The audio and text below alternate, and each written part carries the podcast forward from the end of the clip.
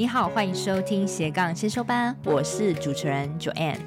这个频道是帮助你发展斜杠事业前的先修班，我会协助你探索内心想做的事。让我们一起斜杠，找到闪耀的自己吧！欢迎收听斜杠先修班，是发展斜杠事业前的先修班。哇，今天请到鱼子小姐来到斜杠先修班，来谈谈自媒体经营者的被动式收入的方法。鱼子小姐，我观察你很久了，然后一直都没有看到你本尊，今天本尊终于出现了。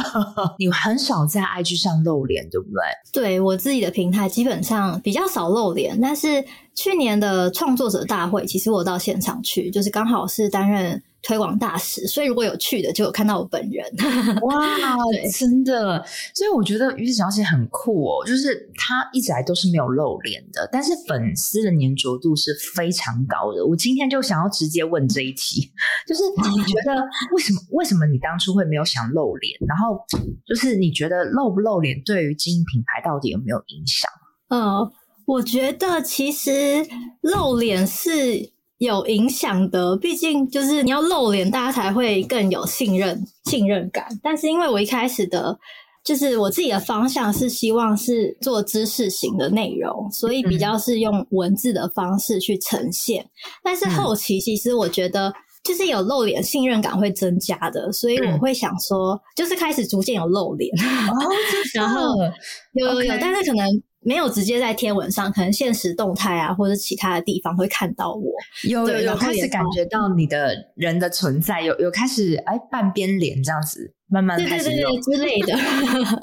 就是慢慢开始有露一些露手露脚啊，然后开始露脸这样子。所以我觉得其实露脸还是会比较增加信任度啦。所以我除了逐渐开始有露脸之外，我觉得另一个方式是。我也会分享我自己的故事，就是包含我以前在我的平台上分享过我转职的经验，就是我自己的背景其实以前是社工，后来转成工程师，就这个部分蛮多人会有共鸣，或是也想要了解更多的。那之前也分享过，比如说我去旅行的经验，就是我去走西班牙朝圣之路啊，或是我曾经在南美旅行大概半年的时间，会让人比较认识我这个人一点。所以像现现在也会在线动分享更多，就是可能我平常生活的东西，让大家更认识，就是比较真实的我这样子。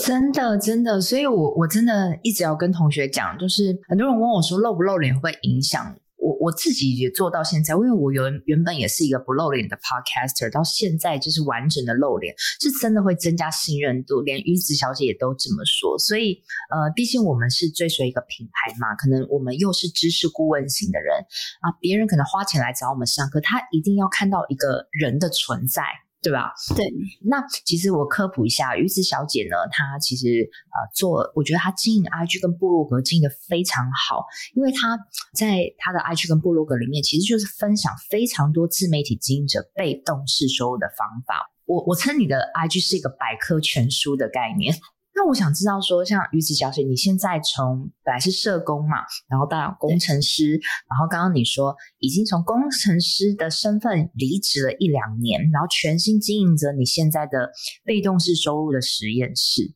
对啊。嗯、那我们还想知道说，哇，你这个过程好不容易哦，就是为什么你会决定说要做被动式收入的这个主题呢？嗯，我一开始其实是经营部落格。而且是经营旅游部落格，就跟现在不太一样。那当初其实很单纯的是想要记录一些旅游的资讯啊，或交通，因为自己已经快要忘记了，然后想说要把它记录下来，那也分享给有需要的人。当时其实没有什么自媒体的概念，就是很单纯，像以前写游记啊，对。然后因为自己的旅游的故事嘛，所以也写的很开心，没有什么压力这样子。那时候是就是还在工作，还是工程师的时候，就是边工作然后边斜杠经营部落格这样。那经营了一阵子之后呢，就想说就是这样写写部落格，过往的经验可能就觉得好像可以接业配，然后就。考虑说，那是不是有其他的方式可以做变现？所以我就开始研究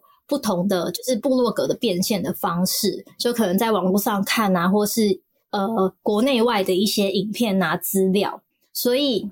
就开始把这些东西应用在我的旅游部落格上面，呃，放广告在部落格里面，或者是置入一些联盟行销的链接，就实际应用在上面。然后做了之后，就发现这应该也是很多人会想要知道的事情，因为、嗯、因为当初我就是这样自己去找资料的，所以我就想说，那我要把这个东西记录下来，然后就开了被动收入实验室这个网站。哦，那这样子旅游部落格跟被动式收入式的网站，它是同在一个网站里面，还是你有分两个网址？没有，它就是两个网站，就是两个网址。Okay. 了解，所以我的被动收入实验室的网站就是在分享被动收入的东西。那旅游的就是写旅游的，然后也是经营了一段时间之后，因为想说要有不同平台的曝光，所以才开了 IG。就是大可能比较多人认识我是从 IG 开始认识我，但是其实回过头来我是从呃部落格开始经营，然后才开 IG。对，但是如果我觉得。Okay. 回到一开始的问题，就是从工程师踏入自媒体，其实有一点点是误打误撞了，嗯、就是那个起心动念一开始都是想要记录跟分享这些资讯，然后慢慢走到今天这一步这样子。嗯，对，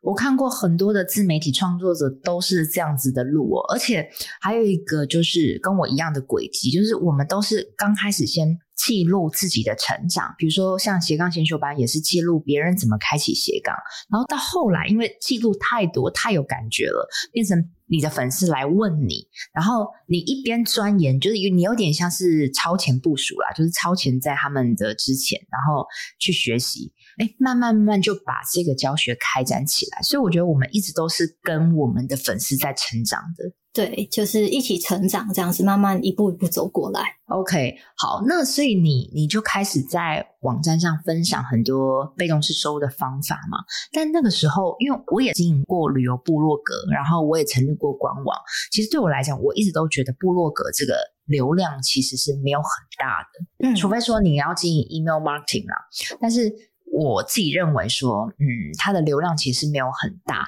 那你你怎么样？就是说，把这些流量呢，可以扩大，或是说有什么好用的方法吗？呃，我自己的旅游部落格，其实我的利基市场其实蛮小的，因为我就是专门在写。我一开始是记录我去走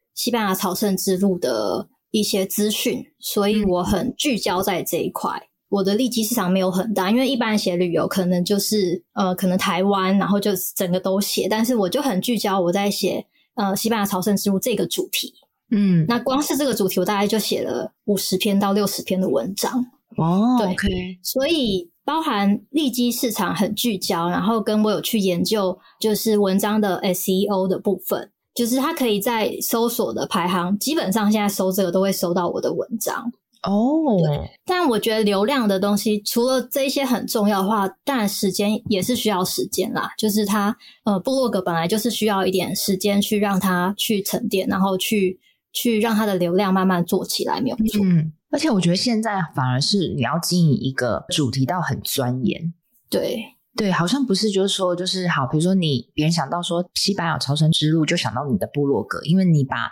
朝圣之路写的非常非常专精，跟最多篇文章，那这样 Google 就会判断你的你是这这方面的专家，那 SEO 就会比较做给你。我觉得应该是这样子。嗯、那现在旅游部落格，你会在旅游部落格提，因为你现在旅游部落格还是有经营嘛？你会呃从旅游部落格那边再导到一些流量到你现在新的被动式收入实验室吗？嗯，比较少诶，因为我的旅游部落格算是我第一个网站，所以它其实已经比较久了，嗯、就是它的流量都是比较稳定的。被动收入实验室这个网站跟 IG 这两者之间比较会互相导流量这样子，因为如果有一些资讯是需要长文去做解释的，就会从 IG 这边导到我的网站那边去观看这样子。嗯，了解了解，所以其实你 IG 也下足了非常多功夫，现在反而是因为 IG 的流量曝光度比较高嘛，然后再导到你的网站哦。那我们就直接切入重点问啊，就是像我们也是在做自媒体啊，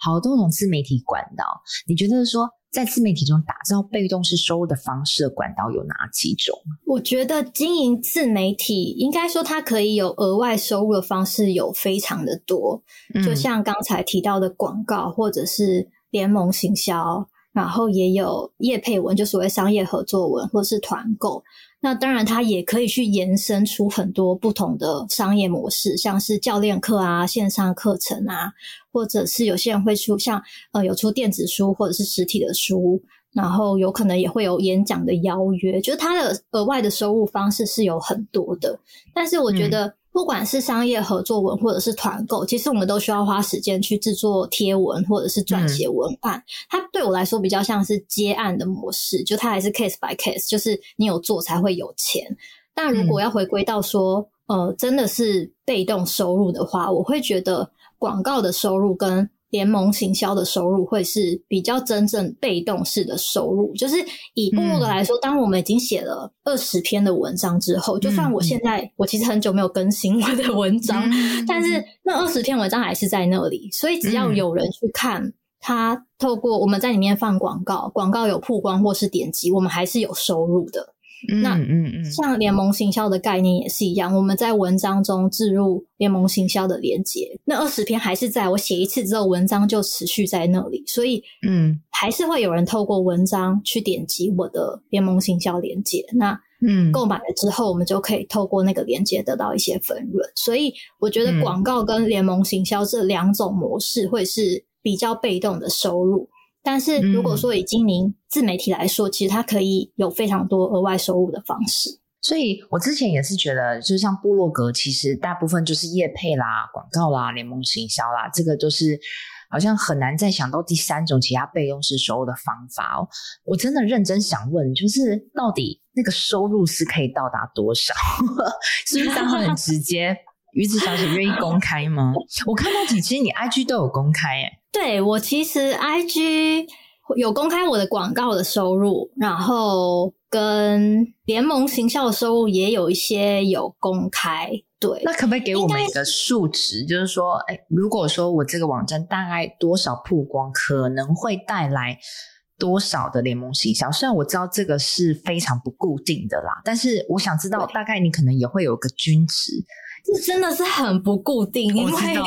包含你的领域也会有关系。就是比如说我我的旅游的跟我的理财的两个就差非常的多。嗯嗯。那旅游的它的因素又包含很多，比如说前一阵子 COVID 的时候都没有人出国，那我那时候的那个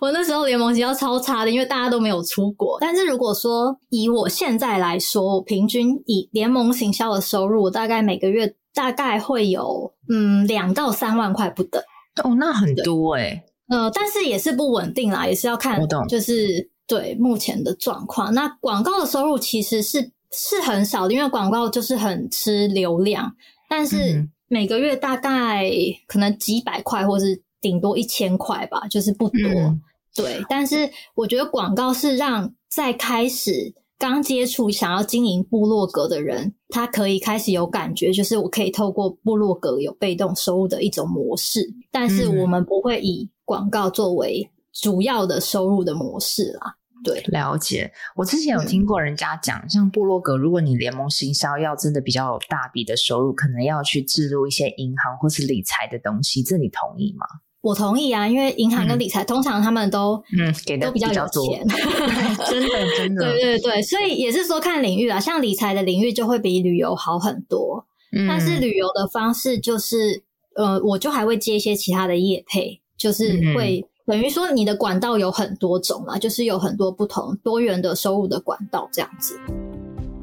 嗨，听众们，这是中场，我是主持人 Joanne。斜杠先修班品牌理念就是想要帮助想要成立斜杠事业，但是不知道如何开始的新鲜人，甚至如果你已经是在斜杠事业努力中，但是却快撑不下去，没有变现模式的同学们，你们也是我一直服务的客群呢。如果你听我节目很久了，又是属于以上症状的同学们哦，非常欢迎你现在赶快按下暂停键，跟我预约一小时的斜杠咨询。因为这个斜杠咨询是我做了近两年的服务哦，从我节目开始开播到现在一直有在做，目前为止咨询的次数也超过了一百位。同时呢，我也是政府单位的创业促进计划讲师。这个咨询会对于你品牌定位、变现模式、心态厘清多少会有些帮助。另另外啊，因为有参加过咨询的同学都知道，哎，每次咨询我都是付出极大的心思在跟你掏心掏肺，也很希望你慎重看待这次的咨询，而且我也是希望真的有需求的同学再跟我预约喽，期待你的到来喽，拜拜。那我想问鱼子小姐啊，你觉得如果你今天一直钻研这个被动式收入，有没有办法可以养活自己？就是如果没有任何的主动下，你觉得自媒体这条路可以光靠被动式收入养自己，替代正职吗？哦，我可能比较乐观一点，嗯、我觉得完全是有机会的。像我现在自己就是，虽然我现在是主动加被动，其实可能、嗯。当然还是需要有一些主动的收入，不完全是被动。但是被动收入它的一个优点就在于，我写的文章是持续累积的，它是有一个复利的效果，是会叠加上去的。像我的联盟行销的收入或是广告的收入都是不断的增加的。就算我现在没有花很多时间在写文章上面，所以我觉得它需要时间的积累，它会越来越好。我自己很有自信，是因为 因为你看到很多成功的案例，就是比如说像布洛克的话，我们不知道的那个 Joanne 知不知道？就是分享机票的有，比如说盖瑞格，或者是分享旅游的冰蹦拉，或是奶茶团长。布莱恩，对对对对对，嗯、就是机票。其实他有蛮多前辈的案例，让我觉得，诶，这是可行的。那.如果说像是 IG 的话。理财的话，像我当初也是看到贝壳小姐跟三十节约男子，他们也是有在他们的平台上分享说，他们也是经营斜杠经营自媒体，大概两三年之后，然后现在也是离职，然后全职在经营自媒体。我觉得这是有机会的，但是前提是你必须要付出行动，你必须要付出努力。嗯，对。那如果以自媒体的平台来说，有些人可能是经营 YouTube，YouTuber 就不用说，就像是。可能蔡阿嘎或者是好味小姐，他们都把经营自媒体当成是一份事业来看待，嗯、就是已经是做着有声有色，就是已经是一个公司一个团队了。对，所以我觉得是有机会的，但是要开始要努力，然后也需要时间去被看见。所以你经营这个被动式收入实验室的部落格，大概经营多久之后，开始觉得哎，好像一个月可以 cover 掉生活的支出，大概多久？大概一年的时间哦，一年时间就有，一年其实是非常快，因为就像我，我是完全不善于写部落格，所以我觉得你们这样非常的厉害，因为我全部的收入几乎都是主动的，所以我真的很想知道说，哇，哇，那一个一年多就有这样子的收入，你觉得是因为做对什么事情？我觉得我自己整理了一下，因为其实蛮多人问我这个问题，嗯、我大概整理出大概三件事情，其实。嗯就是听起来很简单，但是实际做起来很多人是做不到的。就是第一件事情就是持续跟稳定输出有价值的内容，嗯、这可能大家很多人分享过，但是持续的去输出这件事情就很多人做不到。因为从我开始经营自媒体开始，可能三个月、六个月，你就会发现有些人怎么不见了。对对对，我经营 Podcast 也是有这种感觉，就是当初说好大家要一起录了，然后后来全部人就是哎，怎么我还盯着，然后其他人就就就不见了。对，就是、嗯、这听起来好像很简单，但是你会发现实际做到的人并不多。那再来是，我觉得有价值的内容也是很重要的。就算你持续输出，但你输出的东西不是有价值的，那其实。没有什么用。那什么是有价值的内容？我觉得不是说你自己觉得有价值就有价值，而是你的读者觉得是有价值的。嗯，那怎么去分辨说你分享的东西对别人有没有帮助？对我来说，我自己最直接的方式是我会去看我后台的数据，IG 后台的数据，去看贴文分享的数量，或是看收藏的数量。我自己其实蛮重视收藏的量。因为以按赞来说，我们可能只是随手滑滑滑，然后就按了。像我自己可能根本就没有看内容，我可能就按赞了。但是如果收藏，那代表你的东西是有价值的。他当下可能没有空看，但是他觉得之后会用到，所以需要收藏起来。因为像我自己就是，就我常看很多内容是很有用的，但是因为东西太多了，我可能需要消化一下，所以我就会收藏起来，然后之后再来看。所以后台数据的话，其实我蛮。注重分享跟收藏的数量。哇，谢谢谢谢。那这样子，我等一下要来立马看一下我 IG 的短影音，看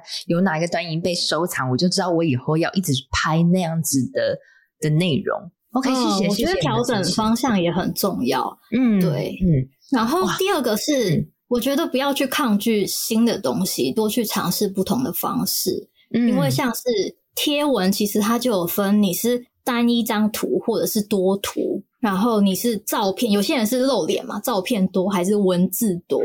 对。然后包含现在也有短影音开始，就是短影音其实也分有字幕或者是没字幕。因为我之前有听 Joan 分享，就说你当时有在想说，到底要不要有字幕这件事情？嗯嗯，对对对对对。对对对对，或者是有些人是像你，就是有有人出来讲。那我之前拍过是就是荧幕录影的方式，分享一些知识性的东西，或者是说呃有没有声音？有些人会出声去讲，就是配那个内容。有些人是是没有声音的。嗯、就是我觉得现在有太多新东西了，然后也有因为 IG 也是不停的在迭代，所以我觉得不要去抗拒新的东西，就去多尝试不同的方式，因为适合我的其实。不一定适合每一个人，真的，所以大家要去找到适合自己的方式。嗯，对，我觉得在自媒体的过程中，一定都不是有一个人突然在一个专业很厉害，然后他就要做自媒体，而是你可以看到，不论是像鱼子小姐经营的部落格，还是我经营的 Podcast，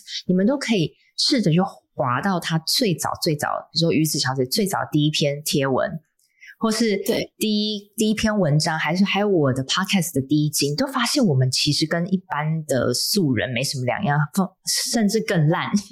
就是很挫，写的也不好，录的也不好。但是到现在经营了好几年，你就可以看到，呃，其实人的底气会养成。对，我自己非常喜欢去看每个人的第一集哦，真的，我也是。就是、不管是 Podcast 或是 IG，我非常喜欢去滑到最前面的那个时候，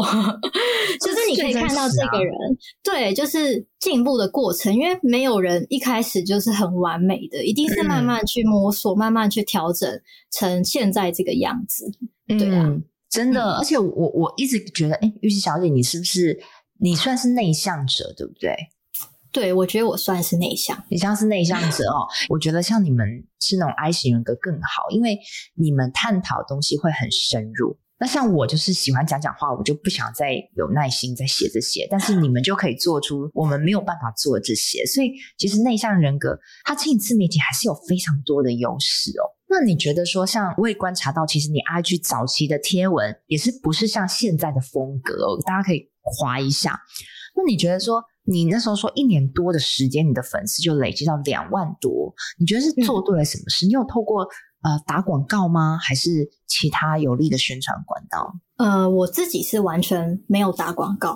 哇，太强了吧？怎么做到的？我觉得其实我在经营我现在这个 IG 账号之前，我分享过，我其实有经营另外五个 IG 账号。啊我不知道，OK，对，好，对，那五个，而且是不同的领域，就是可能是美食啊，就是我吃东西，然后就拍美食，然后也有是旅游的，然后也有是电商的，嗯、就是，嗯，我其实尝试过非常多不一样的领域，嗯、或是不同的形式，嗯、然后慢慢去从中去摸索出，呃，可能比较对的方式。嗯、我觉得一个是这个，那再来第二个是。其实，IG 跟部落格有一点点异曲同工之妙，就是 IG 其实你也要也要去注重它的 SEO，所以呃，就单单只是做贴文，其实它也有增加它贴文 SEO 的方式，但是可能大家比较没有这么注重，我觉得那个也会有影响。Oh. 然后第三个是，其实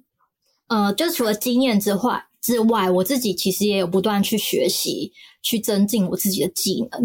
有持续在进修。不管是听 Podcast 啊，或上 YouTube 看书，或者是线上课程，像我之前就上过电商人气的线上课，嗯、就是经营 IG 的课程。嗯嗯嗯、我觉得每一个人身上都有可以学习的东西，因为大家看事情切入的角度真的都很不一样。嗯，有时候就是除了学习到知识之外，你有时候可能听到什么东西，突然让你自己有灵感、有启发了。所以我觉得上课也是。蛮重要的一件事情，对我来说，因为你自己在做，可能就常常在那个死胡同里面钻啊钻，是就是不会有一些其他新的想法。特别是线上课程啊，我觉得课程的话，因为它会比一般，虽然网络上有很多资源，但是它比较琐碎。那课程会比较有系统跟比较有架构性的呃排列，所以其实可以很快速的减少，嗯、再减少更多自己摸索的时间。嗯，对，所以我觉得你是，我觉得你成功的关键是，其实你不断的学习，就是像像是有时候我们我们忙久了，其实你真的会忘记去输入很多不同领域的观点，但是我觉得你始终没有忘记这件事情，嗯、所以。你可能因为以前是理工背景，所以可能会有一点工程工程师脑吧，就是很聪明，会去研究一些。你说贴文，其实还有 SEO，这其实我是不知道的。那我我我这种人就是莽撞型，嗯、就是 就是我没有去研究那些数据，就是我 post 什么就 post 什么。但是其实有很多的策略，如果你能花一点时间去学习，其实对于你呃让你被看到是更有用的。OK，所以嗯。嗯、呃，你觉得大部分人喜欢你的 IG 的版面是因为什么啊？这我蛮好奇的。嗯，我觉得是比较简洁一点吧。的确，我自己也划去一开始的排版跟现在其实是不太一样的。我觉得我自己就是比较简单一点，没有什么太多太华丽的东西，就是很简单的文字，然后可能呃直接切入重点。对，我很喜欢直接切入重点，嗯、但是我现在还在、嗯、还在尝试，不晓得这样是不是这样是不是比较好的？因为我很喜欢，我不喜欢我看一个贴文，我看别人的东西看到最后，但是我看完之后我不知道他在做什么，或者是嗯，就是没有重点。所以我自己的东西我会很喜欢，是在第一页就放上我的重点，不管是比如说一些数字啊，或者是我想要让大家知道的事情，所以呃。我觉得这有点是我的风格啦，不过我也还是在调整，嗯、就是看怎么样会比较好。但是我可以跟你讲，我觉得这是加分的，嗯、因为这样当初也是因为你听到我 podcast，然后我才关注到你嘛，然后我就发现你的贴文，嗯、我第一个让我的印象看到最印象深刻的印象是你公开了你每个月被动式收入的金额，这是我最印象深刻的。嗯、哦。对，对我觉得我可以问问呢、欸，我没有问过我的那个粉丝。我觉得你可以问一下，你这样就知道，因为其实人人要追踪一个版面，它一定是一个感觉。嗯，好，那你觉得，嗯，你在 IG 啊，就是你会很常跟粉丝互动吗？有没有什么增加互动诀窍？因为如果你的 IG 是一个互动率高的账号，也有助于你 IG 更快被人家看到。呃，我觉得对，我的确也觉得说，你的 IG 互动率呃越高的话，就是它本身推播更容易被 IG 去推播。那我觉得我自己的诀窍其实就是发自内心的对其他人有好奇心，你就会很自然的去想要去问你的读者问题，或是跟他们互动。那除此之外，如果说实际应用在 IG 的贴文上面的话，我会觉得需要有一些引导，或是有一些动力去增加他跟你互动的机会。因为像我自己在看别人贴文，嗯、我很喜欢用我的角度，就是在看、嗯、看别人贴文的时候，就是会有什么反应。这样我在看别人贴文的时候，其实我有时候很想要跟他互动，但是我不知道要说什么。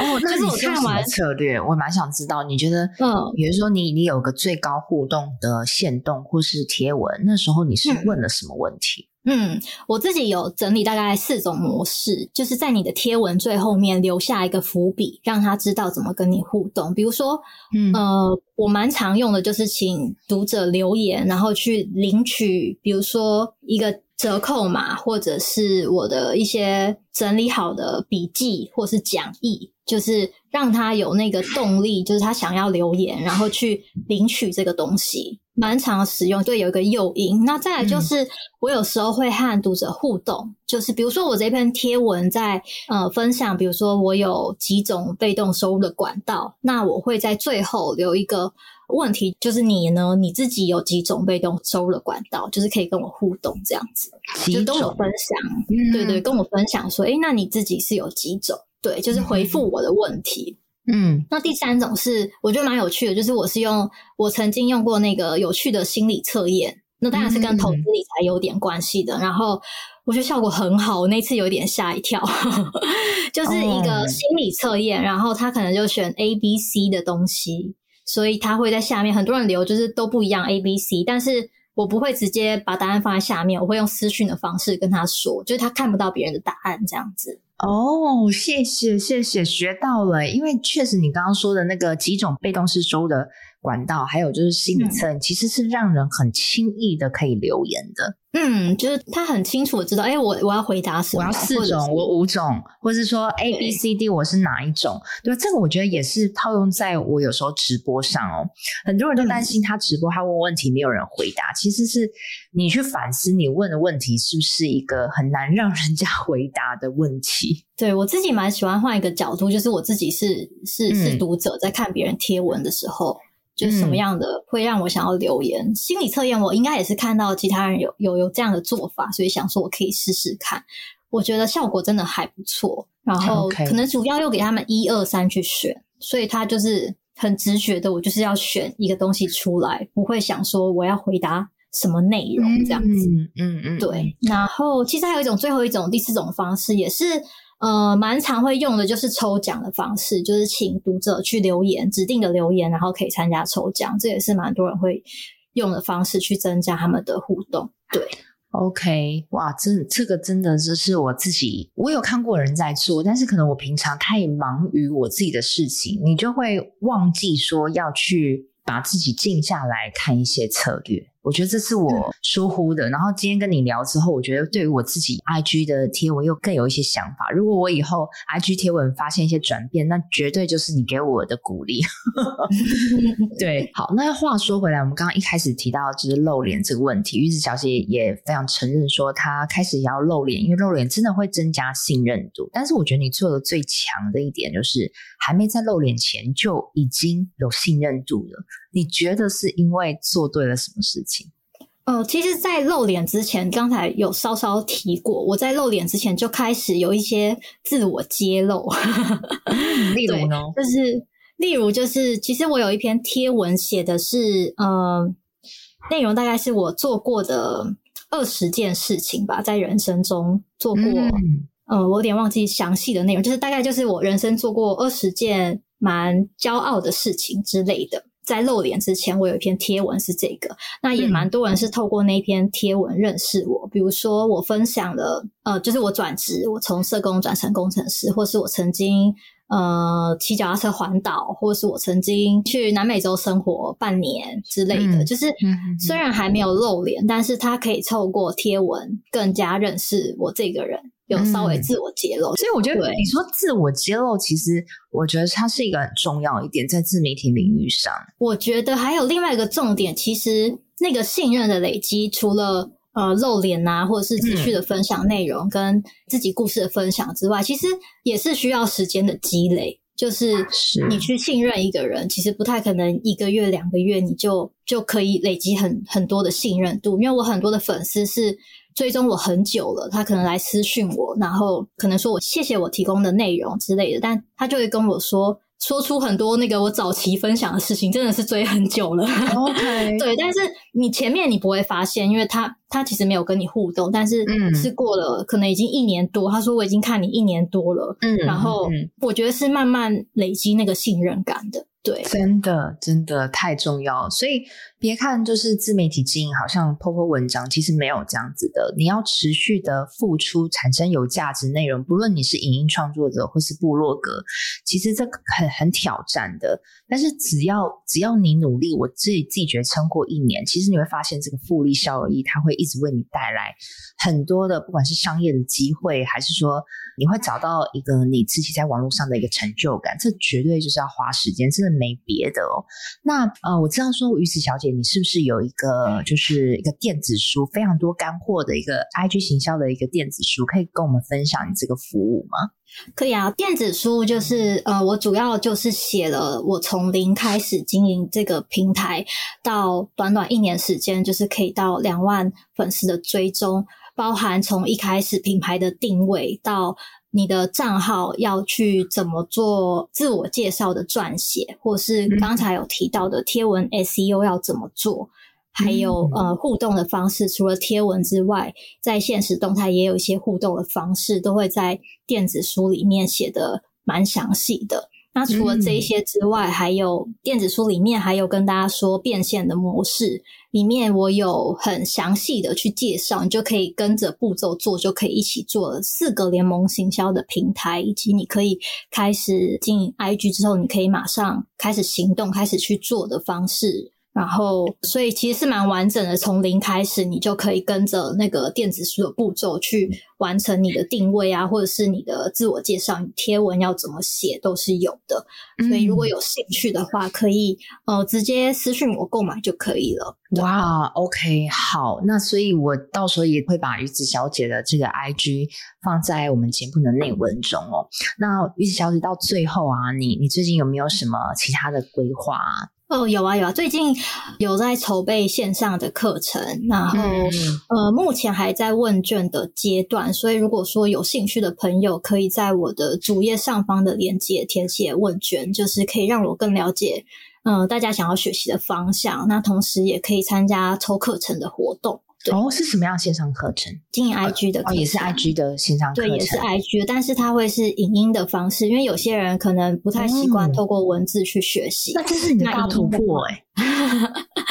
对，影音的话就会有呃实际的操作，大家可能有些人比较习惯这样的方式，所以 OK 呃就改成这种方式这样子。嗯，从电子书，从自自己试过，然后再从电子书，再到变线上。可以看得到脸跟声音的线上课程，我觉得你也是一直在突破自己了。那希望自己呢，真的给那种你很想经营自媒体，或是你正在经营自媒体的过程中，但是你有点碰壁的时候，可能有时候是我们需要花一点时间去想想一些聪明的策略，可以帮助我们的 IG 账号经营得越来越好。好，那非常谢谢鱼子小姐今天的访谈，谢谢，谢谢，拜拜。拜拜。在本节最尾声，跟你做个重点整理哦。第一个，我访问到于斯小姐，怎么增加信任度呢？她有提到说，虽然她以前是没有露脸，但是她现在也渐渐开始露脸，露脸绝对会增加信任度。而且呢，你也可以适当的自我揭露，例如说，你可以分享自己工作、故事、旅行的经验，或是你做过人生的二十件事情，这都可以增加你跟观众的黏着度。那再来第二个重点是，其实所有的自媒体领域者，他都是边记录边成为专家的。所以呢，你真的不必很厉害才能开始，但你必须开始才会很厉害。再来第三个重点。我问到鱼子小姐如何扩大部落格的流量，因为她刚开始就是部落格起家的。她说，其实你只要聚焦到你的利基市场就可以了。你聚焦一个主题，像是她一直会写朝圣之路，那她就把朝圣之路写了五六十篇文章。那同一个主题写多了，也会增加 Google 的 SEO，那这样子就会有一些流量了。再来第四个重点。自媒体的额外收入方式有哪些呢？有像是部落格点击的广告、联盟行销、业配的文章、团购，或是你可以发展教练课、线上课程、电子书，或是演讲邀约。那如果是被动式的话，是广告跟联盟行销。再来第五个重点，鱼子小姐她现在可以全职经营自媒体跟。IG 经营的非常有声有色，是因为做对了什么事情呢？他有提到说，他是持续输出有价值的内容。而什么叫做有价值的呢？就是你可以去看你的 IG 后台数据，在你这篇贴文，大家收藏的次数越多，也就代表可能是大众有兴趣、觉得有价值的。那鱼子小姐她。一直提到哦，你要不断的增进自己，而且不要一直抗拒去学习新的东西。你要透过很多元的视角去找到属于自己的模式，这非常的重要。再来第六个重点，鱼子小姐她的 IG 为什么可以那么吸引人呢？她说可能是因为她的版面是比较简洁，而且每一篇贴文都可以直接切入重点。再来第七个重点，如何增加 IG 的互动率呢？他说呢，其实是你自己心里呢，本来就要有个好奇心，你想要问观众什么问题，你心里有好奇心，你就自然会想要互动。那在 IG 的贴文上，你也要去引导受众增加互动的机会。例如说，你可以请读者留言领取你的笔记啊，或是做心理测验啊，或是指定的留言做抽奖等等的，都可以提高互动率。那最近呢，因为鱼子小姐这一集啊，还有我访问可颂秘密行销的 Annie，都是提到 IG 经营的部分。那我自己觉得，因为 IG 现在是一个，甚至是比 Facebook 更多人使用的平台，在我们这三十几岁的年龄层里面，大家都很喜欢看 IG。然后我抓到一个关键，他们都有提到互动率是一个很重要的事情。你如果是一个互动率高的账号，你就有机会被更多人看到。所以呢，其实我们反而是要去研究观众想听什么东西，你针对他们的人心做符合他们想知道的内容，然后呢，你的线都要勾起他们一些好奇心的背后的逻辑策略，其实是非常非常重要的。那希望呢，这集也对于你 IG 经营有所帮助。我们下集见，拜拜。